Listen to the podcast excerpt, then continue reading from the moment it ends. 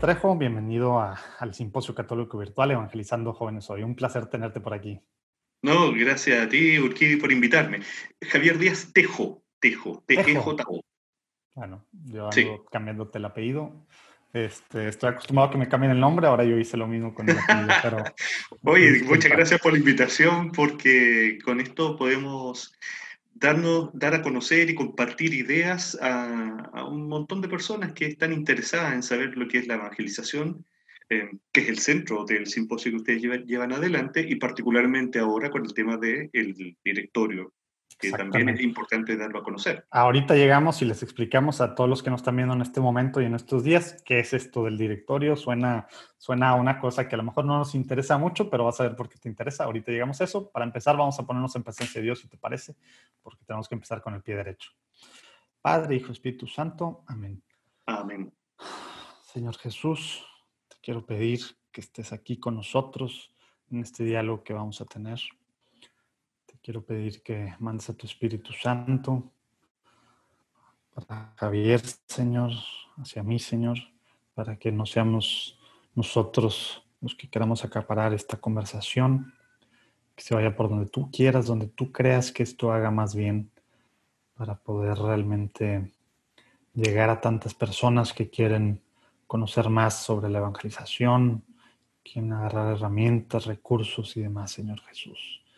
Te lo pedimos todo esto por la intercesión de nuestro santo patrono San Juan Diego, en el nombre del Padre, del Hijo y del Espíritu Santo. Amén. Amén. Muy bien. Eh, pues bueno, vamos a empezar. Para empezar, lo, lo primero, ¿qué es y por qué es importante ahorita hablar del directorio para la catequesis? Platícanos un poquito de eso así para, para empezar, Javier. Sí, cómo no. Hay mucha gente que hace catequesis. Hay catequistas, varones y mujeres, se cuentan por cientos, por miles en las distintas diócesis eh, de distintas partes del mundo. Nosotros sabemos que en la iglesia hay un montón, una gran cantidad de jóvenes que hacen catequesis, eh, particularmente a niños, a pares también. Eh, y en realidad, en la mayoría de las diócesis, la catequesis es la fuerza o la acción pastoral que mueva una mayor cantidad de personas y le da un sello eh, a la acción de la iglesia en un determinado lugar. No, no quiero estar equivocado al decir que la catequesis es la fuerza mayor que le da una impronta a la acción evangelizadora de, de una iglesia. Eh, pero la catequesis también es una acción súper delicada, muy delicada, porque una definición es la educación ordenada y progresiva de la fe. Es decir, cuando se hace catequesis, estamos entrando en un ámbito muy profundo de las personas y que tiene consecuencias en el largo plazo.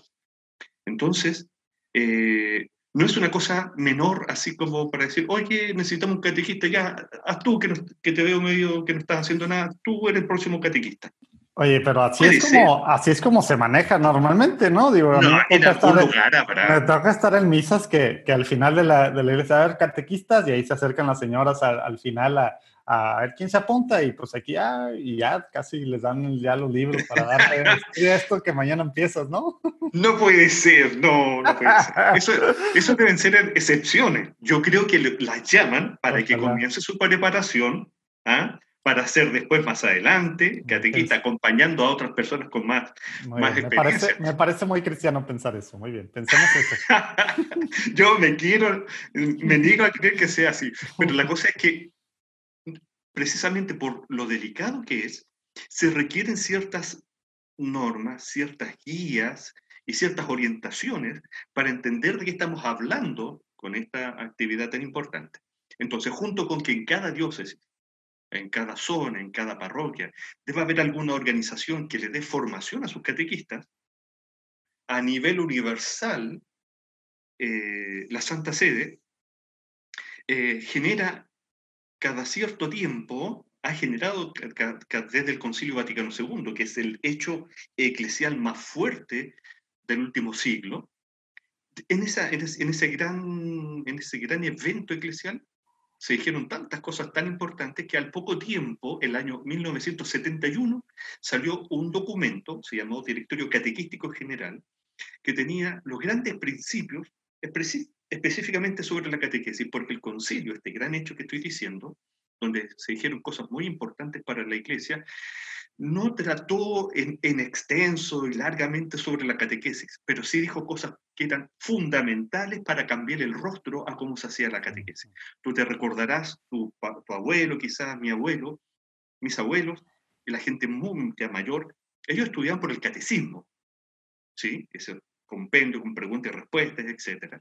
Pero el Concilio Vaticano II dio muchas orientaciones muy importantes que, por ejemplo, tenían que ver con la parte pedagógica cómo se tenía que hacer la catequesis, que el catecismo cumplió un tiempo, cumplió un gran servicio, pero ahora había una mayor cantidad de herramientas en manos de los catequistas para hacer. ese catecismo, aparte de qué año era, ¿verdad? Ese catecismo, pues era. En cada zona, en cada país a veces, había catecismo ya de, de, larga data. Eh, pero el, el directorio catequístico general desde la Iglesia, desde la Santa Sede, dio y indicaciones mucho más claras, más renovadas, a la luz del concilio, de cómo tenía que entenderse la catequesis. Pasaron los años, vinieron papas, vinieron enseñanzas de ellos, encíclica, exhortación apostólica. Aquí mismo en América Latina tuvimos el año 68 la conferencia de Medellín, después tuvimos la conferencia de Puebla, del episcopado latinoamericano las enseñanzas del Papa Juan Pablo II, la Evangelii Nunciandi del Papa Pablo VI, etc. muchas cosas. De modo que llegado eh, el año 97, se publicó una versión renovada de ese, del, desde el año 71. Y ahí se actualizaron estas indicaciones. Los que hayan conocido, yo estoy seguro que muchos catequistas que me están viendo y coordinadores de catequesis a nivel diocesano, tuvieron en sus manos, ya han estudiado el, el directorio general para la catequesis, que es del año 97. Ahí está mucho más fino, el, desde la Santa Sede hicieron un trabajo muy, muy detallado mediante eh, comisiones distintas que llegaron a un documento que es tremendamente claro, eh, eh, profundo, sin ser denso para leer, no es una cosa pesada, no es, decimos acá, no es un ladrillo leer ese documento. Y bien, y fue muy orientador y generó, por ejemplo, eh, un, tremendo aporte para hacer una catequesis que ayudara a inculturar la fe, es decir, eh, que fuese con una fe que trabajada de cierta manera, enseñada de cierta manera, educada de cierta manera, lograra permear los modos de sentir, de pensar, de actuar de las personas en las distintas culturas donde existimos los seres humanos. Muy bien, ese directorio general para la catequesis del año 97 hizo un tremendo bien, pero han seguido pasando cosas en la iglesia y ciertamente en el mundo.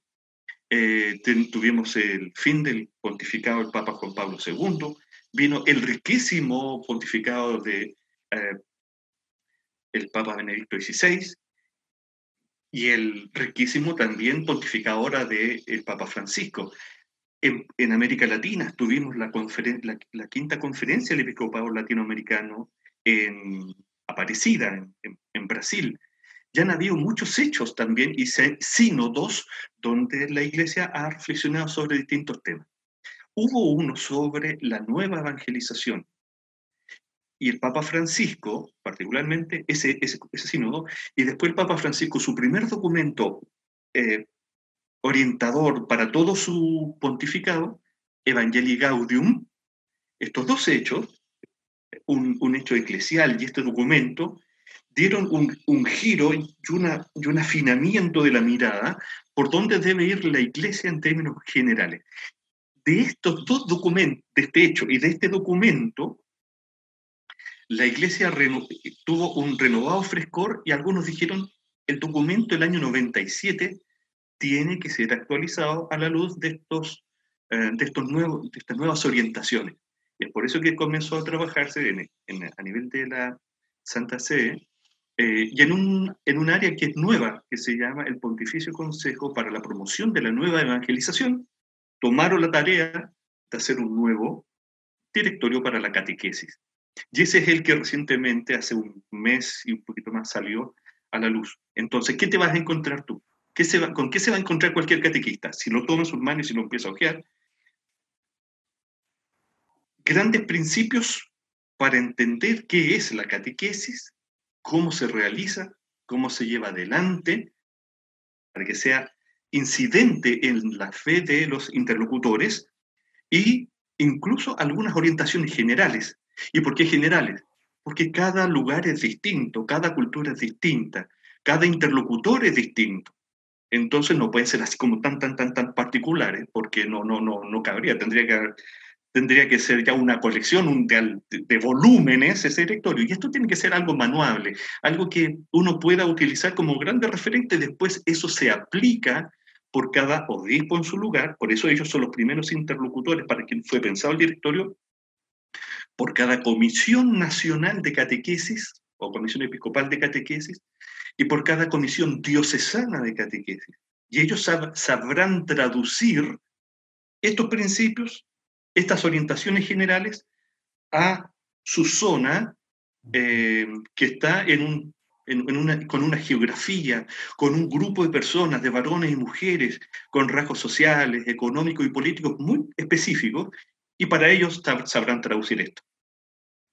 Oye, y digo, Suena a que es un librote así y, y, al principio dijiste que es, no sé si esta es definición tal cual de la catequesis, pero la educación ordenada y progresiva de la fe. Me gustó mucho. ¿Cómo, qué, qué, tiene que ver esto eh, con la evangelización y sobre todo los jóvenes? Porque, porque, digo, acabas de decir, le tocó al dicasterio la nueva evangelización. ¿verdad? No fue un tema el, el, que, pues el que armó esto, ¿verdad? Y el que lo presentó, ¿verdad? Ahí estábamos, señor Fisiquel, hace el, que era el 25 de junio, ¿no? Hace más de un mes eh, presentándolo. Y no le tocó a, la doctrina de la fe, no le, le tocó a, alguna secretaría así o algún otro dicasterio en temas de formación. ¿Qué tiene que ver con la evangelización y por qué no nada más? Los catequistas que nos están viendo deberían de ser los, los, los interpelados a, abrirlo, a, entender un poquito qué es, sino, ¿quieres evangelizar? ¿Te interesa, como en este, en este simposio, que los que están viendo, quiero pensar que, que, quieren ver formas para mejor evangelizar a millennials y a centennials, ¿cómo, ¿qué tiene que ver el, el, este directorio y, y, cómo, cómo, pues a lo mejor, cómo hacerlo, aterrizarlo para este lado? Platícanos un poquito de cómo se conecta con la evangelización, por favor, Javier. Primero que todo, y como un paréntesis antes de responderte esto, no es un el directorio no es un documento gordo ni denso. Este es el anterior. Este es el anterior, porque ahora está, eh, en, creo que a mitad de agosto, a mitad de agosto va a estar ya el, el, documento final eh, y se van a empezar a imprimir en los distintos idiomas, ¿sí? Pero no es más que esto. No es tanto, no es tanto, así que para no asustar de... 200 páginas máximo, ¿verdad? Para que no se asusten. Sí, sí, sí. Y con un lenguaje bastante accesible. Tomando la pregunta que tú me haces, ¿por qué? Eh, ¿Por qué interesarse en eso? Porque en, creo, creo yo que en muy pocos lugares se explica mejor qué es la evangelización. Porque hay mucha gente que hace o dice que eh, tiene que ver con evangelización y dice, yo hago evangelización eh, y la evangelización es lo que estoy haciendo yo, que es eh, preparo y ayudo en la Eucaristía. Eso es lo más importante. Otra gente dice, no, mira, lo más importante en realidad es el servicio a los pobres. Y otro dirá, a ver, momento, está bien lo que ustedes están haciendo, pero el corazón y lo más importante de la evangelización es estudiar la Biblia. Y así hay mucha gente que dice estar haciendo cosas de evangelización, acciones evangelizadoras, eh, y, dicen, lo que hago yo es evangelización, lo que ustedes hacen son cosas buenas, pero lo central de la evangelización es mío. Yo creo que hay pocos documentos, ah, como el directorio para la catequesis, que explica muy bien una cosa que es central y clave para entender por cualquier evangelizador, que es esto la evangelización es un proceso. No es una acción tal o cual, por buena y santa que sea. Al revés, estas forman parte de la evangelización. ¿Me explico? Si ustedes recuerdan, al final de los evangelios, particularmente los sinópticos, el más conocido es el, final de, Mar, de Mateo y el de Marco, el mandato de Jesús, vaya y evangelicen a todas las personas, etcétera, etcétera. Es del mandato recibido por la iglesia, por los apóstoles en ese caso, por el Señor Jesús, que brota la tarea de evangelizar. Y con el tiempo, particularmente gracias al trabajo realizado por el sínodo sobre la, evangelización en el año 74 y después en esa síntesis exquisita que yo animo a leer, la Evangelii Nunciandi de Pablo VI, se entendió y se definió la, evangelización como un proceso. Usted lo puede entender, eh, estimada catequista, estimado catequista, la, la evangelización como un proceso de acompañamiento que la iglesia hace a una persona, a un grupo de personas de diferentes edades. Aquí estamos hablando particularmente hacia los jóvenes, por ejemplo. Un acompañamiento hacia un joven o hacia un grupo de jóvenes en su contacto, amistad, comunión e intimidad con el Señor Jesús. Para la vida plena de estas personas y a través de esa vida plena para la transformación del mundo. Porque dígame si no, cuando alguien es transformado profundamente por el Señor Jesús, cuando es ah, tocado, esa persona no empieza a transformar todas sus relaciones, su familia, su barrio, su lugar de estudio, sus momentos de ocio, en fin. Entonces, ese proceso de acompañamiento eso es lo central de la evangelización, es un proceso de acompañamiento eh, donde se va entrando en cada, cada vez mayor contacto, intimidad y comunión con el Señor Jesús, como lo dijo muy bien el Papa eh, Juan Pablo II en Catequesis Tradende. Ese proceso, entonces, si estamos hablando de proceso, implica etapas. Y esas etapas van marcando este acercamiento creciente hacia la intimidad con Jesús. Eh, y entender estas etapas es fundamental para después, entre otras cosas, descubrir cuál es el lugar preciso y señalado y destacado de la catequesis, pero que es distinto a la etapa previa, más misionera, y que es distinta a la etapa posterior, más pastoral, por así decirlo, de profundización en la vida comunitaria. El rol específico que tiene la catequesis es importante dentro de este dentro de este, de, este caminar completo que es, la, que es la evangelización. Entonces, por eso es importante que las personas se acerquen a conocer este documento, cualquiera sea el área de evangelización donde se muevan, porque verán que lo bueno que ellos están haciendo, desde en la Biblia, desde la acción litúrgica que hacen en torno a la Eucaristía, desde su servicio a los pobres, desde su servicio a la educación, eso se tiene que, tiene que estar eh, incardinado y formando parte de un proceso que es mayor que la evangelización.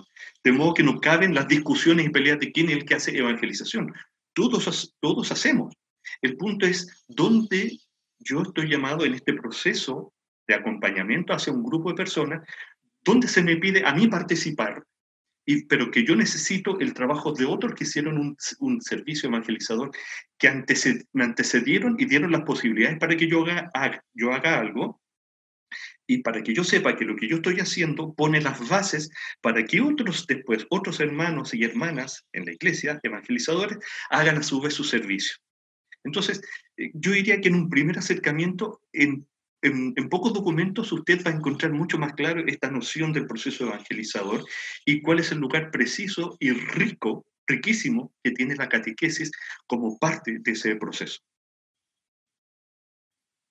Excelentísimo. Muchas gracias por, por varias aclaraciones ahí para también quitarnos el miedo y también apuntar hacia dónde, ¿verdad? Porque luego tristemente en algunos de nuestros países, ¿verdad? Hablo del mío, que es el que más conozco, ya saben los que están llegando hasta aquí eh, desde este simposio, yo soy muy autocrítico en muchas cosas y por eso digo auto, no crítico a la iglesia, sino yo como la iglesia, ¿verdad? Como cada uno de nosotros. Eh, pues es algo que, que, dejamos de hacer o hacemos medio a medias, ¿verdad? Y, vemos como una cosa que toca, pues nada más para hacer la primera comunión, para eso es la catequesis, ¿no?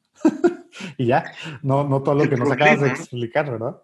Y el problema, Urquí es que cuando alguien se queda solamente con su formación para la así llamada primera comunión, que es un término que yo digo debe ser erradicado, porque lo que hacemos ahí es una eh, formación catequística para la iniciación a la vida eucarística. ¿Sí? Lo que, lo que, eso es lo que, lo que estamos haciendo, ya no es la primera comunión porque si es primera comunión, para muchos después va a ser la primera y última. Y no, no, no ese es el sentido. Lo que uno tiene que educar es para vivir a través del sacramento de la Eucaristía, entenderlo como un elemento que atraviesa, que es transversal a toda nuestra vida. Eh, bueno, pero iba al punto que eh, si esa formación ocurre, digamos, entre los 8, 10 años, quizás 12 en algunos casos, eh, y nada más, y no hay más profundización, no hay oportunidad de que la comunidad cristiana lo ofrezca, profundizar y madurar más en su fe, en ese momento, el, digamos, el niño, niña, queda con respuestas interesantes, necesarias, para sus preguntas infantiles. Y me parece muy bien. Pero ¿y qué pasa con las preguntas que se hace cuando es preadolescente? Claro, y por eso luego hay estas, estas nociones de que pues es que el catolicismo solo es para niños, ¿verdad? Digo, solo los niños pueden enganchar porque pues las respuestas son para niños y, y mucha de esta gente no podemos elevar el nivel del discurso, digamos, ya al nivel eh, intelectual, digamos, que requiere pues, la formación, ¿verdad? Y por eso tantos ataques que, que, recibimos porque pues no estamos formándonos, ¿verdad? Y no podemos ni responder, ni explicar, ni nada, ¿verdad? Exacto. Y cuando es adolescente, y cuando es joven, y ya cuando es adulto, sigue teniendo respuestas en su mente infantiles. Entonces dice, efectivamente, eh, la fe no me da respuestas para mi vida. Y mira qué dramático todavía más. Cuando eres adulto mayor, y tú te estás enfrentando y ves en el horizonte la muerte como por una probabilidad al menos, no encuentras, en la mayoría de los casos, no encuentras respuestas en tu fe porque siguen siendo respuestas infantiles, porque nunca hubo alguien, una comunidad cristiana, que a través de ciertos agentes catequísticos, este, o evangelizadores, en pastoral de adulto mayor, lo que sea, nunca se acercaron a darte una visión más adulta, mm, de adulto mayor, con, que, que, por ejemplo te genere esperanza para tu vida y, y, no ver la muerte como un final o como un algo que un sinsentido. Ahí es donde se requieren personas que tengan una visión más amplia de lo que es la catequesis y no dejarla vinculada con una cosa infantil que estuvo bien en su momento, pero en su momento, pero no en otros. Pues sí, ojalá que, nos caiga el 20, como decimos en México, en varios de estos temas. Oye, bueno, pues se nos está yendo el tiempo. Eh, quisiera preguntarte algo muy importante. Ahorita estamos pues en esta pandemia eh, que, que, no sé, el simposio pasado pensábamos que ya estamos en las últimas, ¿verdad? En el simposio de mayo, pero ahorita se ve que no estamos en las últimas. Esto viene para quedarse al menos este año, ¿verdad? Y vamos a ver cómo nos va en el 2021. A ver, ¿pudieras pues, describir o comentarnos así dos, tres indicaciones eh, pues, del directorio que te parecen importantes para este tiempo en el que estamos viviendo en diferentes etapas, diferentes situaciones muy particulares, dependiendo de cada país, cada ciudad que nos están viendo en este momento, pero al final, durante la pandemia. Sí. Primero hay que decir que el directorio no, se, no fue pensado ni redactado teniendo eh, un escenario como el que estamos viviendo, no, lo tenían los actores eh, en mente. Pero sin embargo, nosotros podríamos encontrar ahí indicaciones que parecen ser muy pertinentes para todas eh, las personas, como los que nos están escuchando y nos están viendo en nuestro diálogo. Para estas personas que están haciendo evangelizaciones se preguntan, bueno, ¿y, ahora cómo lo hago en, bajo estas condiciones tan extrañas en las que eh, vamos a tener que enfrentar o ya estamos enfrentando a algunos catequistas que no han dejado de hacer su, no, han, cortado su contacto con su grupo o sus eh, interlocutores. Eh, y ciertamente algunos intentan forzar la situación para que sea igual por más o menos el formato que estamos teniendo ahora, así online. Y no, no, no resultan las cosas en ese sentido.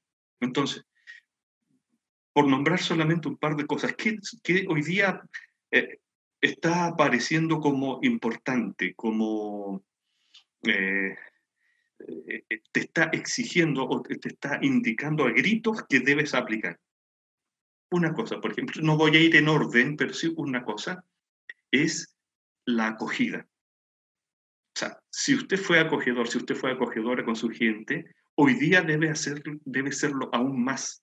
Usted debe, demostrar particular capacidad maternal, yo lo llamaría derechamente, para acoger a la gente, a sus catequizando, por darle ese nombre, porque son personas que, igual que usted y nosotros, somos personas que van a estar muy zarandeadas internamente, con, con mucha ansiedad, angustia, quizás alguno con desesperación.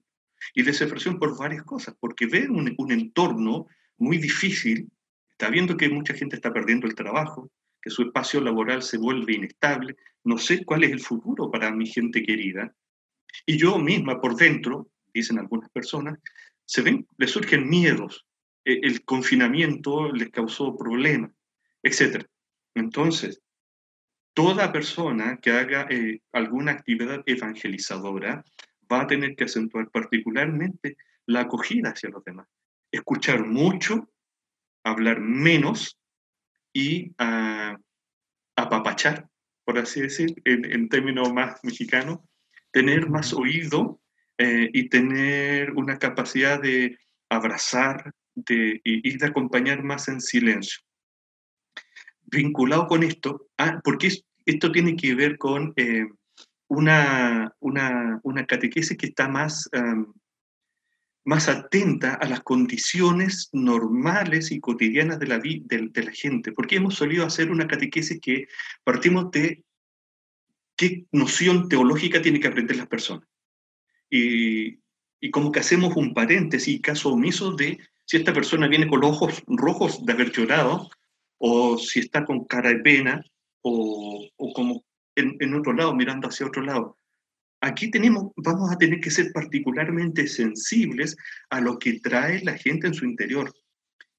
Y a la luz de eso, tratar de hacer el vínculo con el objetivo, el aprendizaje que hay que suscitar en las personas, eh, según yo tengo pauteado. Pero el, punto de partida sincero, no como un trampolín simplemente para, a ver ya, lo que usted está viviendo, es para, permítame ahora decirle lo que yo quiero contarle. No, no, no, no. Tiene que ser un encuentro de corazón a corazón.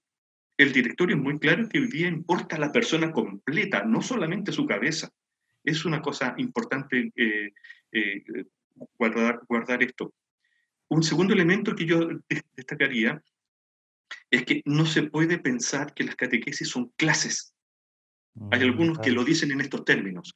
No escolaricemos la, la, catequesis. Es cierto, porque en muchos lugares, si usted entra, se asoma, ¿qué es lo que, ¿cómo están haciendo la catequesis? El catequista acá, los muchachos allá y, todos muy ordenaditos, o quizás algunos más creativos están alrededor. Sí, te iba a decir, aparte clases en el sentido tradicional, que ya está siendo superado en la mayoría de las, de, las, de, las formas de educar hoy en día, ¿verdad? Exactamente, un estilo directivo del que sabe al que no sabe. Escúchenme a mí, usted en silencio. Y cada uno en su lugar y no, no metan ruido. Y, y memorícense esto. Exactamente. Entonces, sin que la memoria tenga el problema, sino que porque de repente la memoria tiene que ser ocupada, pero en dosis justificada y en su momento pertinente. Eh, pero aquí lo que hay que entender es, recordemos lo que dijimos hace un momento, acompañamiento. Por lo tanto, usted debe saber que lo que, lo que importa aquí no es hacer una clase, sino usted está acompañando a alguien en la maduración de su fe. Entonces, sacarse de encima eh, toda cosa tan directiva y saber que acompañar eh, tiene que ser la forma como usted diseñe y el tono que debe tener los itinerarios. Y en tercer lugar y último, yo creo que estamos, lo central, desde donde surge la catequesis, cuando usted vea en el directorio va a ver cuáles son los distintos momentos del proceso evangelizador, primero va a encontrar este, lo que se llama eh, malamente algunos precatecumenados, pero este momento del testimonio, del diálogo, de hacerse cercano, de demostrar con simpatía y con transparencia un estilo de vida atractivo. Cuando esta persona, los demás en el entorno se preguntan, este nuevo vecino, este nuevo compañero de trabajo, este nuevo vecino, eh, amigo en el club de fútbol, etc., tiene un modo atractivo de ser, ¿por qué así? Yo me acerco y le pregunto, ¿por qué tú, ¿por qué tú eres así? Y ahí viene, con estas otras palabras, algo así como, bueno, yo soy así porque Jesús me cambió la vida. Ese es el punto de partida para que algunos digan, ah, ¿y quién es este Jesús que tú me estás hablando? Y ese es el punto de partida para la catequesis posterior. Y aquí me detengo. La catequesis tiene que ser particularmente, eh, tiene, tiene que mantener este vínculo permanente con el querigma, este, este anuncio de que Jesús me cambió la vida, de que Jesús encontramos respuestas para nuestras preguntas, de que nunca estamos solos, de que Jesús está acompañándonos porque Él así lo dijo y yo creo profundamente en su palabra. ¿Y quién es este Jesús? Es lo que nosotros empezamos a,